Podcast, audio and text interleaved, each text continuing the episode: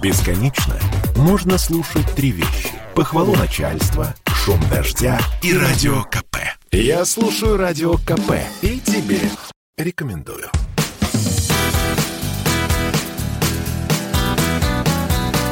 Легенды и мифы Ленинградского рок-клуба.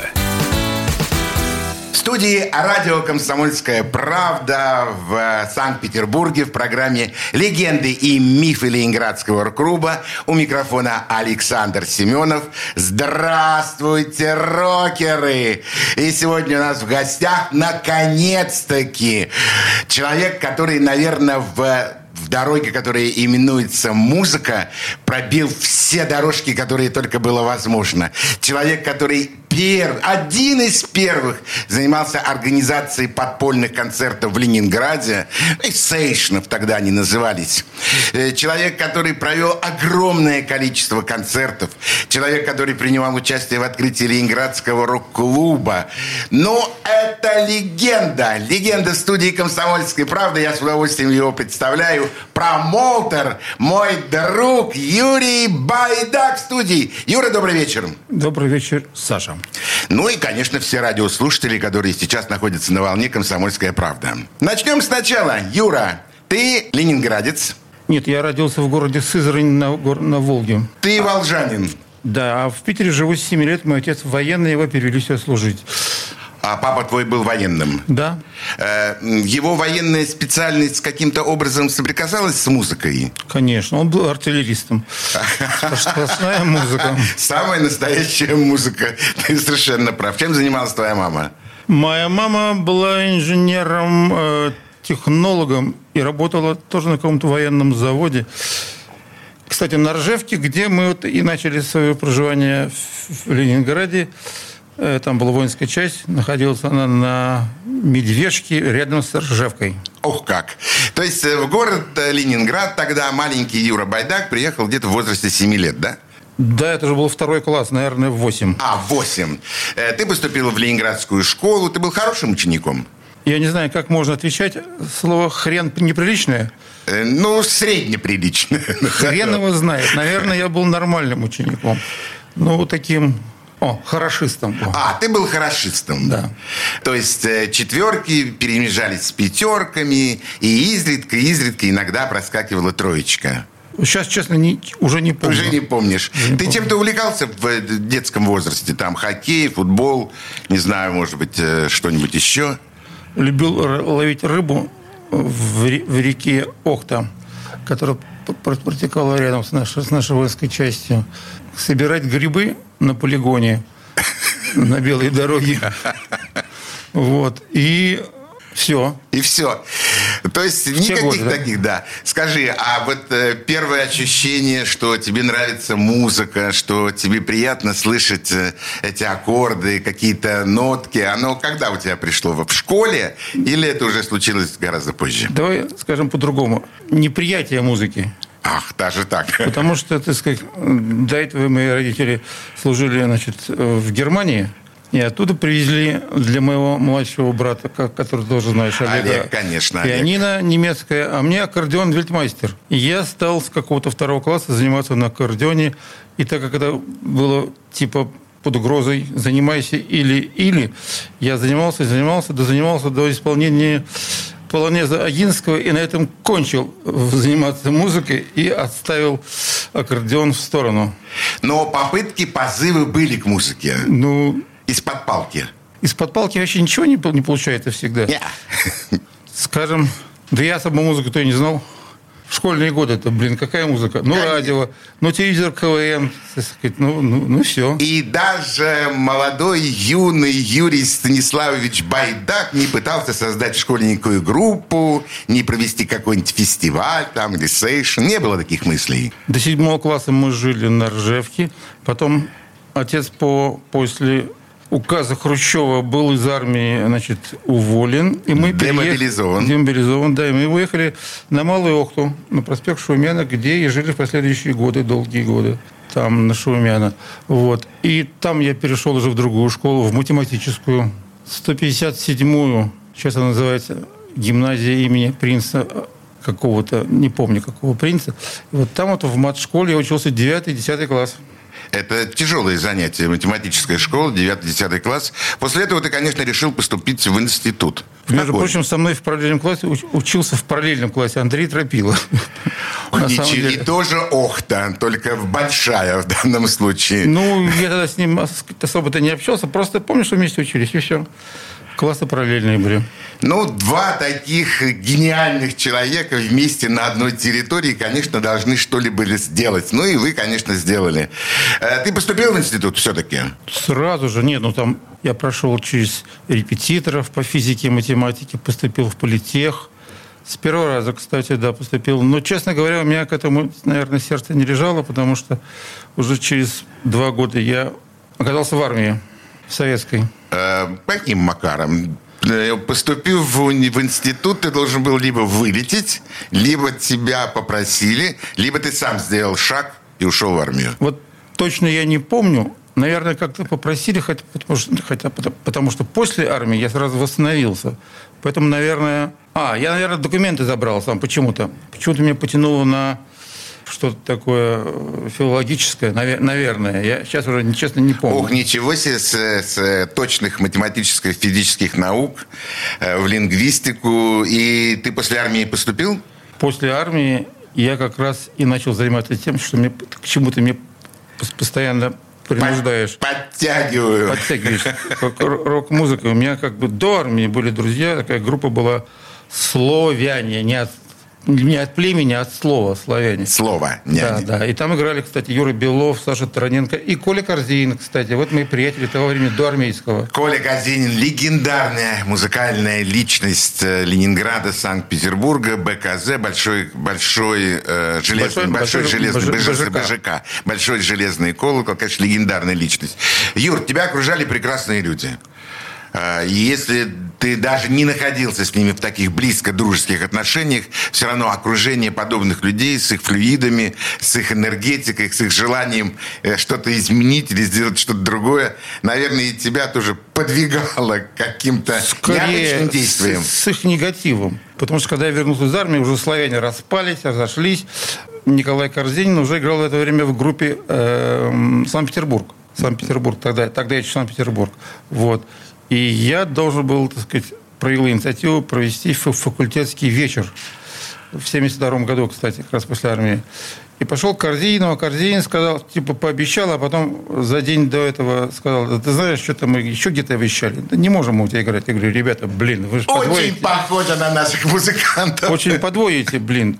Ну, они мне какие-то телефоны дали вот так на ходу. А репетировали они в известном для, для тебя и для многих старых музыкантов в клубе э, водонапорные башни на улице Войнова. Помнишь, э, улица Шпалерная ныне, улица Войнова, водонапорная башня. Конечно, безумно знаменитое место. Вот. И, значит, я пришел домой, стал звонить. Ну, нужно было на следующий день проводить мероприятие, а команды не было. Вот. И так как я звонил буквально за последний день, то я обзвонил уже команд 10, наверное, может, больше. И в день концерта уже э, неожиданно три команды дали добро. И получилась странная ситуация. Вместо одной команды три, блин, а денег там собиралось только на одну команду. Я звоню главному, значит, э, как бы сказать, проходчику, дружиннику, дружиннику, говорит, Артем, блин, собирай по 40 копеек с каждого не хватает на две команды. И поэтому билет стоил не рубль, а рубль сорок. Он собрал со всех входящих по рубль 40. Фантастическая история.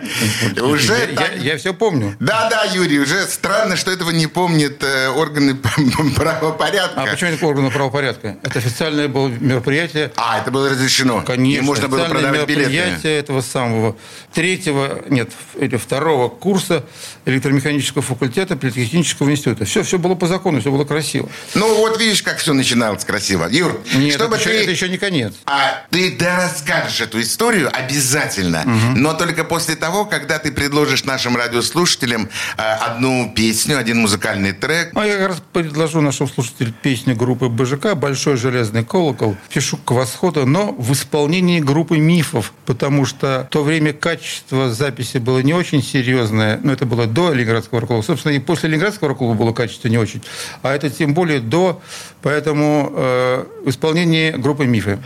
Слушаем. Спеши к восходу, как к свиданию, спеши навстречу жизни ранней, спеши к рассвету, к его лучам раскату,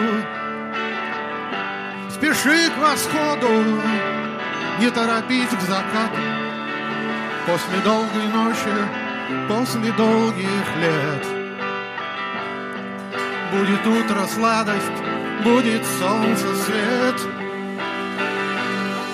После долгой ночи, после долгих лет. Будет утро сладость, будет солнце свет. Восход увидишь, не забыть вовеки. Усталость гор, спадают реки, друг другу дарят воду, как брат брату. Спеши к восходу, не торопись к закату. После долгой ночи, после долгих лет Будет утро сладость, будет солнце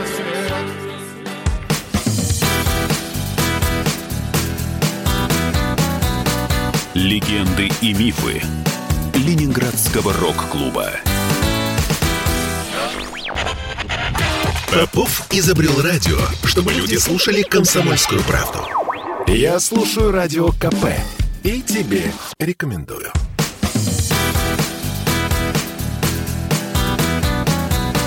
Легенды и мифы Ленинградского рок-клуба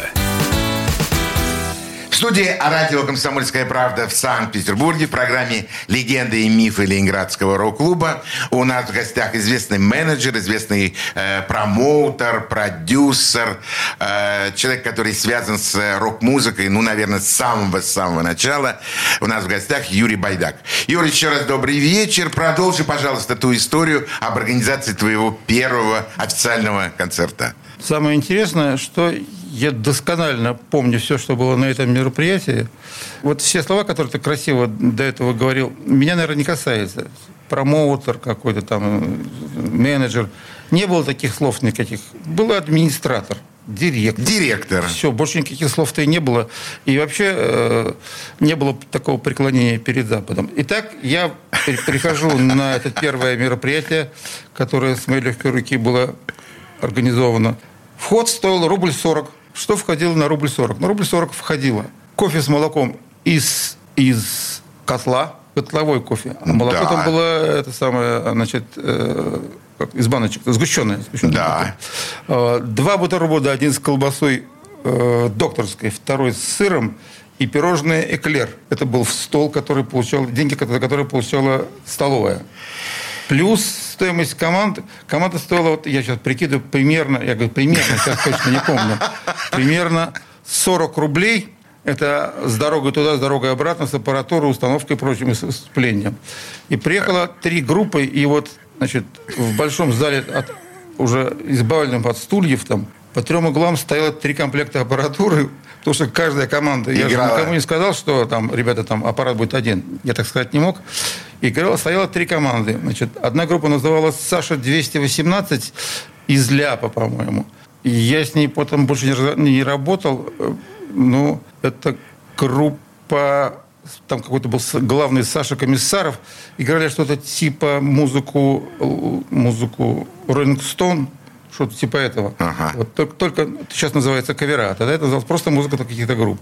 Во втором углу стояла группа более известная, называлась она «Генерал Бас». Может быть, ты помнишь, там было два человека всего. На барабанах был э, так, главный был гитарист, значит, и звали его Слушай, пока я шел сюда, помнил, сейчас не забыл.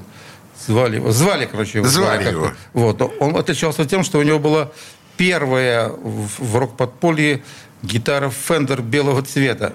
Первый Fender белого цвета, который он купил у, у польских музыкантов. И очень этим хвастался. Все к нему подходили и спрашивали, ух ты, Fender настоя... настоящий. Настоящий. Учитывая, что в то время не было китайских подделок, вообще никаких. Гитары были только либо э, советских фабрик, там, Урал, Луначарство. Орфе, Орфей, там что-то типа Да. этого. Или уже самопальные. И вот, его, а, вот, звали его Гриша Шлихтенко. Потом мы с ним дружили. Он, он жил, кстати, на Охте. Кстати, кстати. Так же, как и ты сейчас живешь на Да. Охте. Вот. А на барабанах был а, Валя Шнейдерман. Помнишь Шнейдермана? Да, помню. Он потом связался с, э, с Аликом Тимошенко и создали группу «Орнамент». Ну, легенда. Вот Еще это, это одна. вторая группа. Значит, в втором углу была группа «Делал бас». И в третьем углу стала впоследствии знаменитая группа «Россияне». Ух, ничего Но себе. это впоследствии. Я, кстати, до сих пор помню фамилии всех музыкантов. На клавишах Алик Азаров, на барабанах, на барабанах, на, бар- на барабанах. Не помню уже сейчас. На басу Андрей Васильев, гитарист и, и вокалист Жора Ждановский. И на, на скрипке Мержевский. Блин. Настоящая рок-группа. Тощие, длинные, блин, Красивые, волосатые. волосатые. И так кайфово играли. Причем, по-моему, они впервые и для меня, и для зрителей сыграли свои песни на русском языке, собственно, сочинения. Это было очень интересно. Да, это было здорово. Я с очень большим интересом услышал твой рассказ. Единственное, я хочу напомнить всем нашим радиослушателям и тебе, что наша программа называется «Легенды и мифы Ленинградского рок-клуба». Я думаю, Юр, что историю про кофе, про бутерброды, это, конечно, миф, да? Это ты придумал специально для того, чтобы рассказать наш... Ну, не такого не может быть. Полная правда.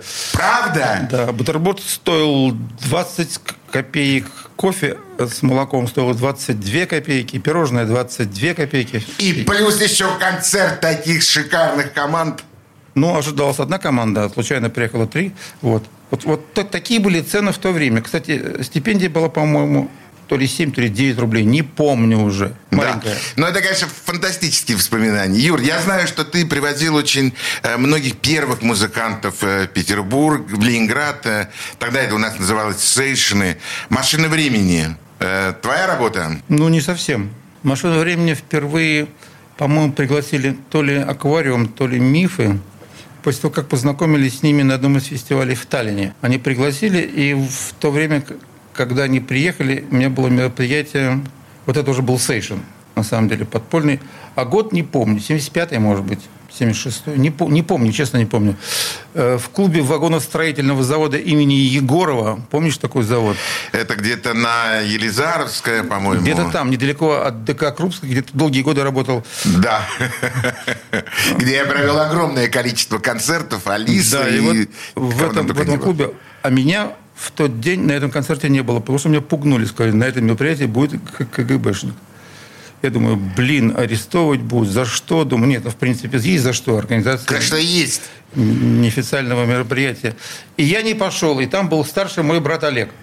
И тогда мифы сыграли, и Олег, там, так сказать, вот набрал, так сказать, из продных билетов какую-то сумму, которую должен, запросили мифы и заплатил. Вот, вот это было первое мероприятие мифов в Ленинграде. Опять же, год не помню, наверное, 75-й, может, 73-й. Не, не помню. Ну, Реально. а, да, не, в общем, если считать, что группа «Мифы» существует с 1960, наверное, 9 года, то для них это уже было такое серьезное взрослое выступление. Ну, мифы тогда уже были, я думаю, одной из, а может быть, самой главной группой в Питере в, в до э, рок-клубовских времен.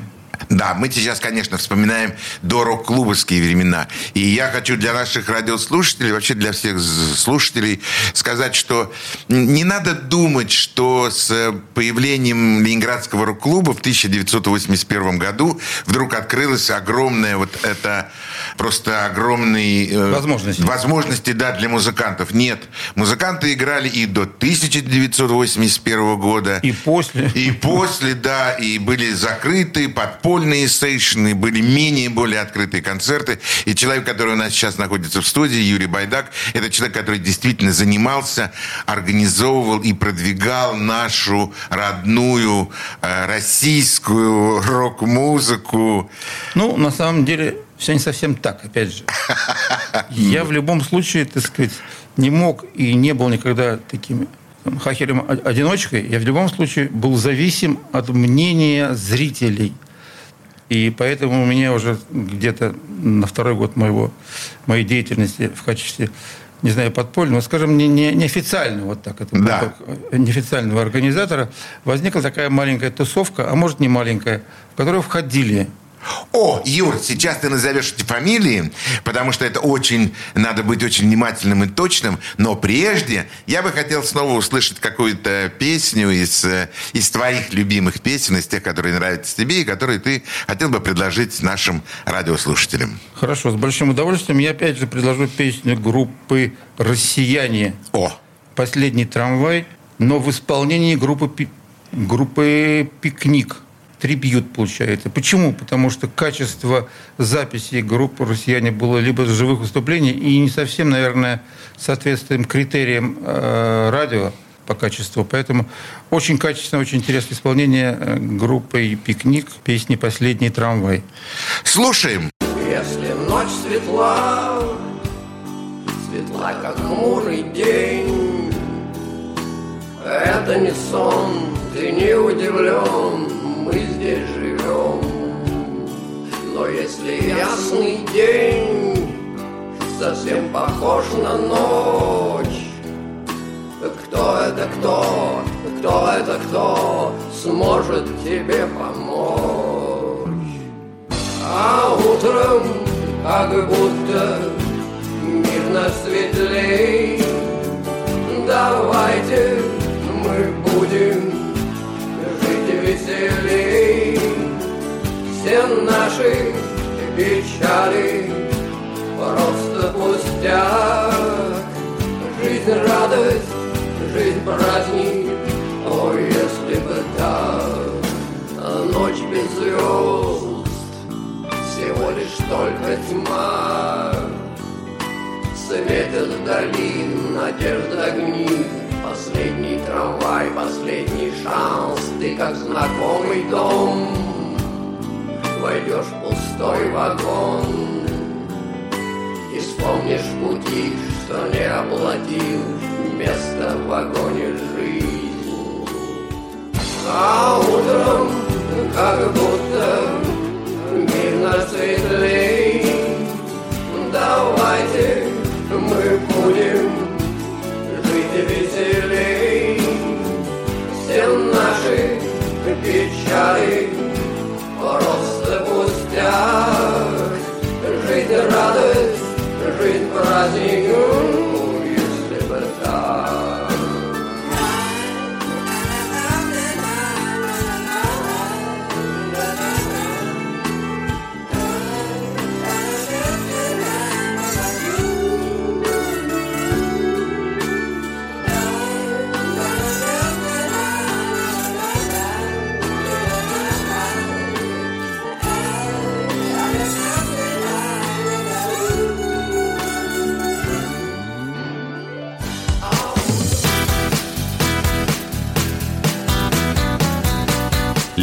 Легенды и мифы Ленинградского рок-клуба. Послушай, дядя, Радио КП. Ведь недаром я его слушаю. И тебе рекомендую.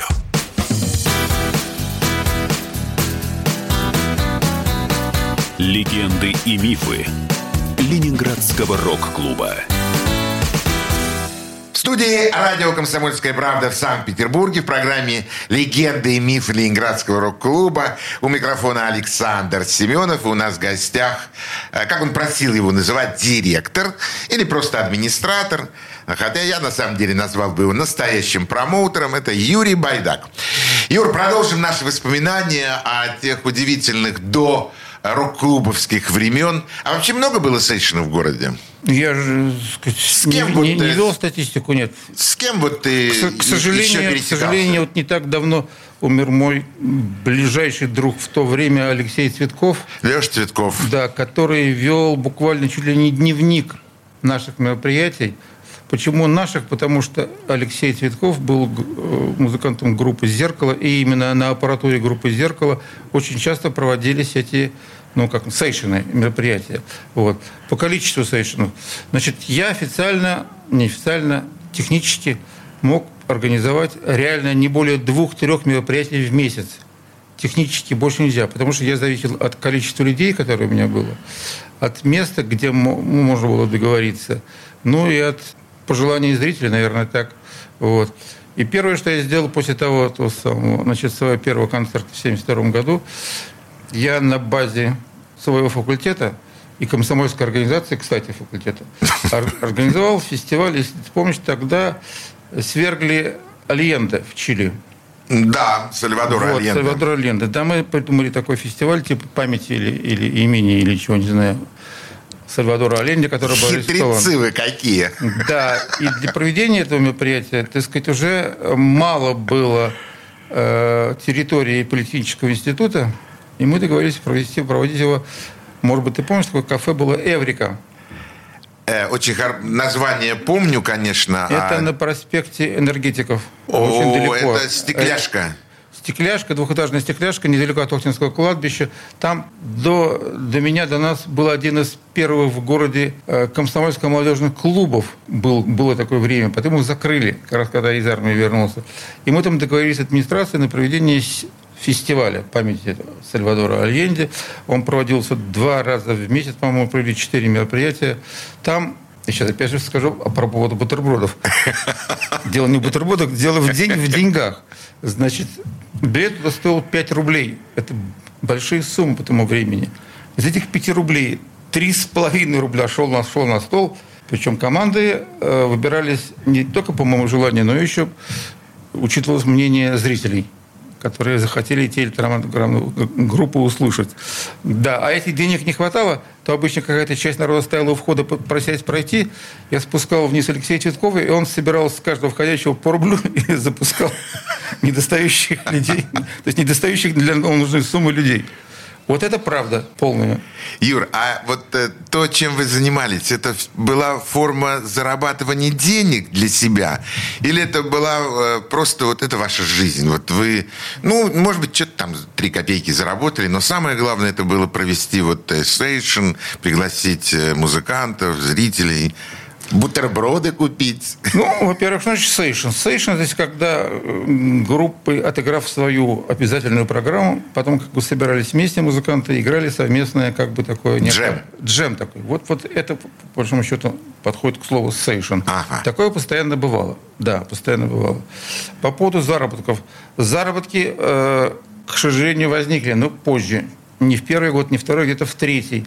Когда уже, так сказать, я уже ушел из политеха окончательно уже и поступил в наш государственный университет на исторический факультет, на заочное отделение. Тогда мне нужно было зарабатывать какие-то деньги, и поэтому тут уже возникли... Э, необходимость. Необходимость, да, возникла необходимость.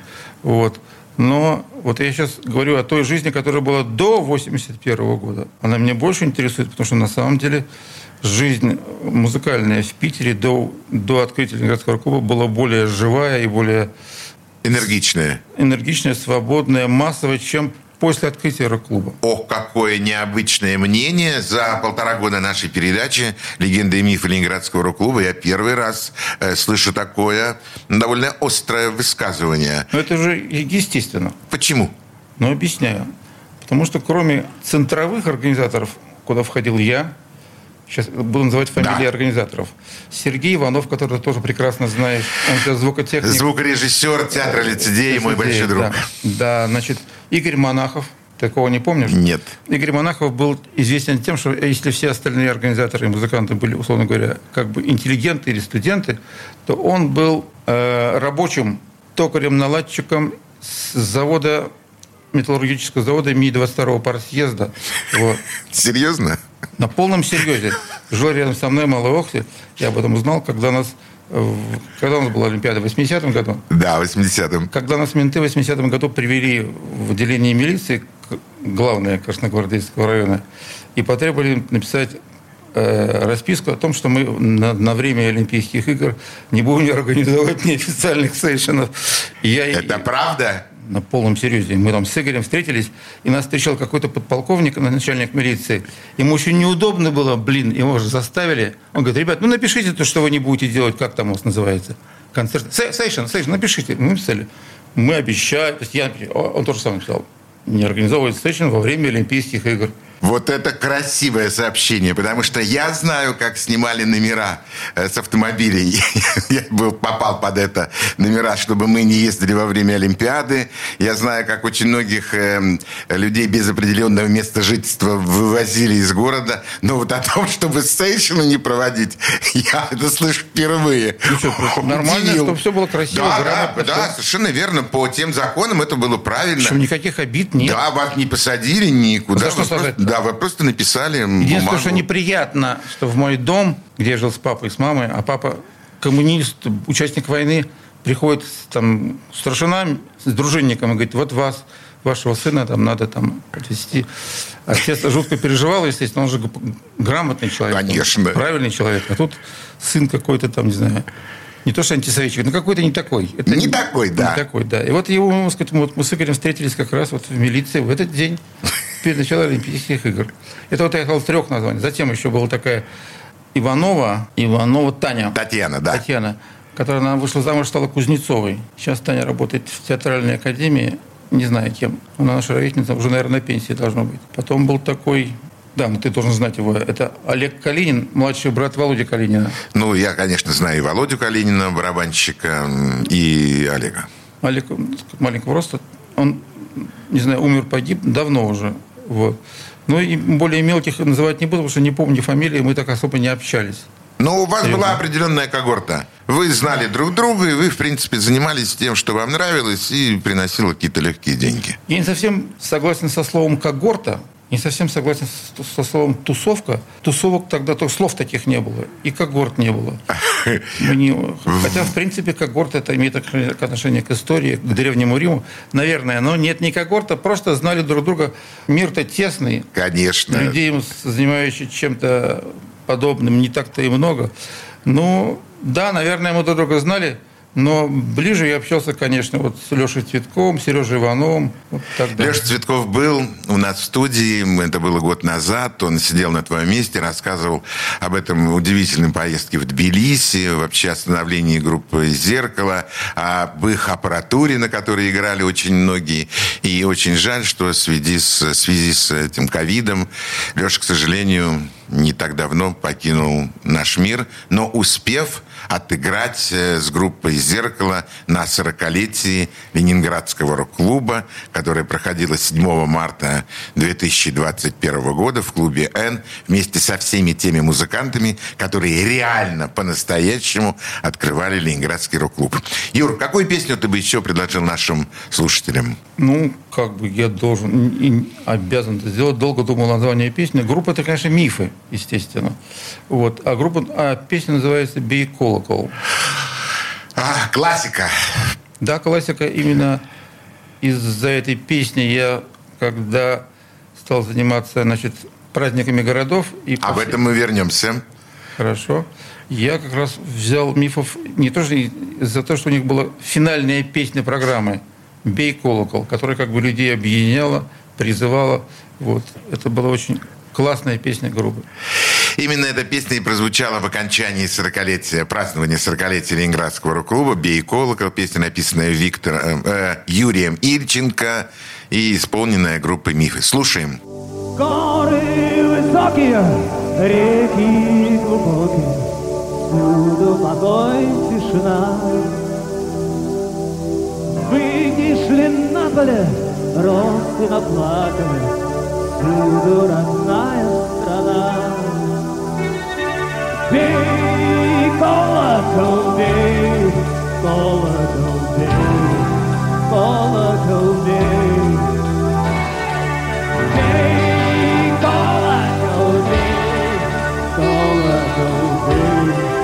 колокол, бей, краях на века зачарованных Я колокольню золотую И в облаках будто мной Окольцованных колокол я слежу Бей,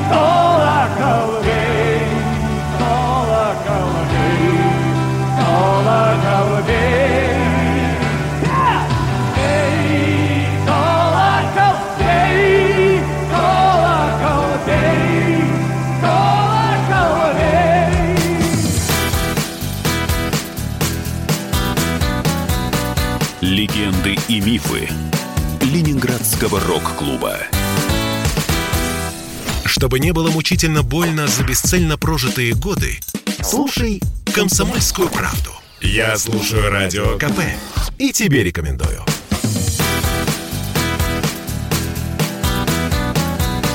Легенды и мифы Ленинградского рок-клуба.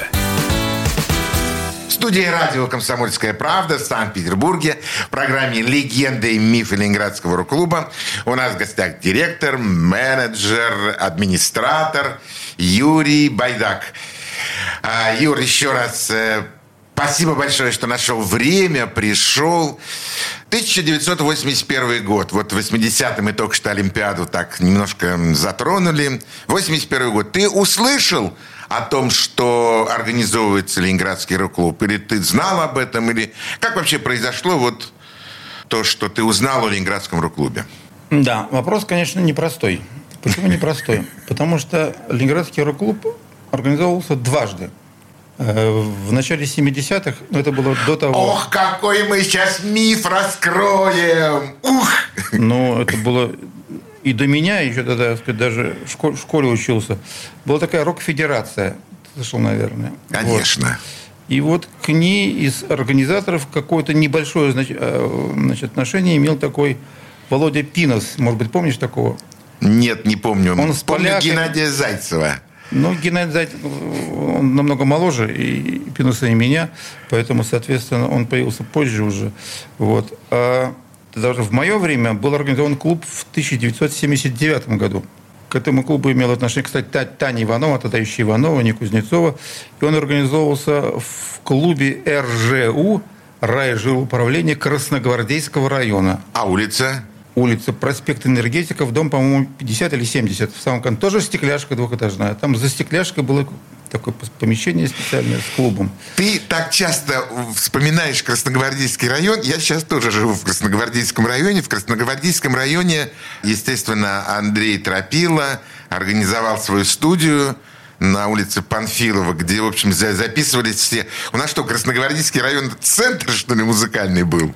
Ну, не центр, конечно, но там было, были организации, а каждая организация в советское время имела свой либо ДК, либо клуб. Да. Там были клубы, которые, по большому счету, все время были пустые. И то нужно было прийти, посмотреть, если клуб имел вместимость примерно 300-400 человек, и нормальный директор с ними договаривался, проводили мероприятия, причем каждый раз официально, Э, какой-то факультетский вечер, день рождения или там свадьба, какое-то мероприятие, которое официально директор клуба мог провести. То есть мы с ними рассчитывались уже так, как со- не совсем формально, поэтому клубов было много в том месте, где я жил поблизости, там, не знаю, там, Ну, чтобы Клуб- не ходить далеко. Клуб ЖБИ, там, не знаю, там, номер один, блин, там, какие-то там, клуб ткацкой фабрики на проспекте э, Революции. Э, я сейчас... Ну, их много, да. По- я... по- по- так, на- на их слух. действительно раньше было очень много. Поэтому, когда клуб, вот, о котором я сейчас говорил, значит, э, РЖО Красногвардейского района, там, кстати, директором в то время был известный человек Саша Дрызлов. Ну, Александр Дрызлов – это еще один столб, музыкальный столб э, ленинградского э, рок-н-ролла. Вот, так как мы на самом деле не были никакие подпольщики, мы просто были нормальные советские люди, более-менее молодые или не очень молодые.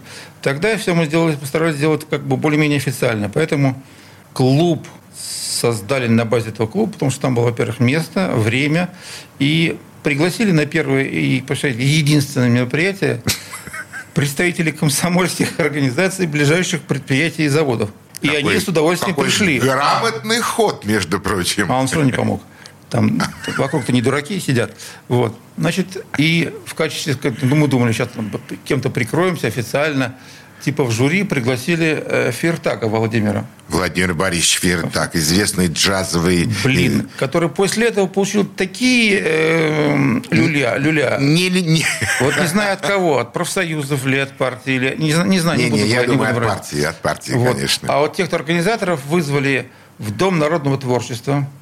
И там неуважаемая Анна Иванова, директор клуба, а какой-то дяденька, откуда он, непонятно, но явно не из ГБ и, я думаю, из профсоюзов.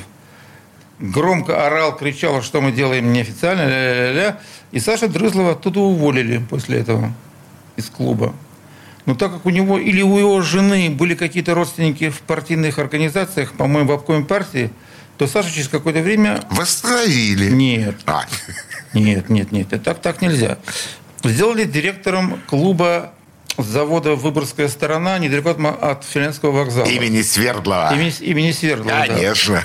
И там, кстати, вот именно от этого клуба была организована отчасти из, из комсомольской организации Красногвардейского района была организована поездка э, на Тбилиси, фестиваль Да, Тбилиси. да, да. И там же в этом клубе проводили множество мероприятий, в том числе там машина времени играла, кстати. Там хороший клуб, если помнишь, большой зал. Большой, конечно. Человек Но 500. я еще помню выступление машины времени в Кристалле, если я не ошибаюсь. «Кристалл». Первый раз в «Кристалле» это было организовано, я не буду врать, по-моему, Олегом Калининым. Заметьте, я не говорю тропилы, заметьте, я не говорю Геной Зайцева. Они к этому отношение имели, ну, такое, не самое главное. Олег э, Калинин или Сережа Иванов. Кто-то из них организовал в «Кристалле», потому что «Кристалл» находился рядом с клубом э, вагоностроительного завода, недалеко, на удобном месте, добираться было удобно. Да, Хотя- это все станция метро Елизаровская. да, Ну, метро Дезеровская или Ломоносовская, там более-менее близко можно было дойти или доехать на автобусе. Вот там, в «Кристалле», было организовано мероприятие. Я в «Кристалле» сам лично ничего не организовал, я там никого не знал. У меня были другие клубы. То есть вы уже тогда имели, э, скажем, каждый свою вотчину, где вы проводили ваши сейшны, мероприятия. Ну, слово «вотчина» опять же совсем, Что тебе, когорта тебе не понравилась? Когорта, вотчина. Да нет, просто знакомство. Например, А, все легко и просто. я, например, поз- познакомился с барменами ресторана э, «Невские зори». Помнишь? На Свердловской набережной. Свердловской набережной. С видом И- на Смольный. И после того, как так сказать, у нас закончилась эпопея в, в кафе э, Эврика. Эврика, да. Мы договорились там, и там ресторан наверху, а в, в подвальчике был бар. А у барменов был план. И когда приходишь к нему и говоришь, давай мы еще сделаем себе организацию мероприятия, он говорит, пожалуйста, два коктейля, а все остальное ваше. И мы делали билет. О, сейчас стоимость сказать, сказать не могу, не помню. Тоже, наверное, рублей 5, потому что там было два коктейля. Коктейль, блин... Бутерброд с сыром и Нет, с колбаской. бутербродов не было. Были два коктейля. Ну, конечно, бар, Бар, естественно. два коктейля, вот. И тогда, самое смешное, на проходке в этом баре несколько раз стоял известный тебе Саша Ляпин. Это известнейший Лапин. музыкант. Не, не- не- не музыкант, а Лапин. А, Боцман. Саша, это Боцман, это Боцман, известнейший, да, Боцман. у нас все известнейший э, звукорежиссер, хозяин аппаратуры, э, человек, который провел, ну, как технический директор, ну, Он рядом жил. тысячи концертов. И какой-то местный хулиган. И они порядок организовывали в высшей степени хорошо. Пускали только по билетам. Были более-менее трезвые на время работы. Все было хорошо. Молодцы. Ну, какие вы хорошие были. Юр, на этом я... Первая передача подошла к своему окончанию. Дай мне, пожалуйста, слово, что ты придешь второй раз, потому что я очень хочу вместе с нашими радиослушателями дослушать все эти истории еще и до 80-го. Ну, и, конечно, еще перейдем и к 80-му, и к современным дням. А сейчас я прощаюсь со всеми радиослушателями. Тебе огромное спасибо. Всего доброго. Всем до свидания. Пока. Пока.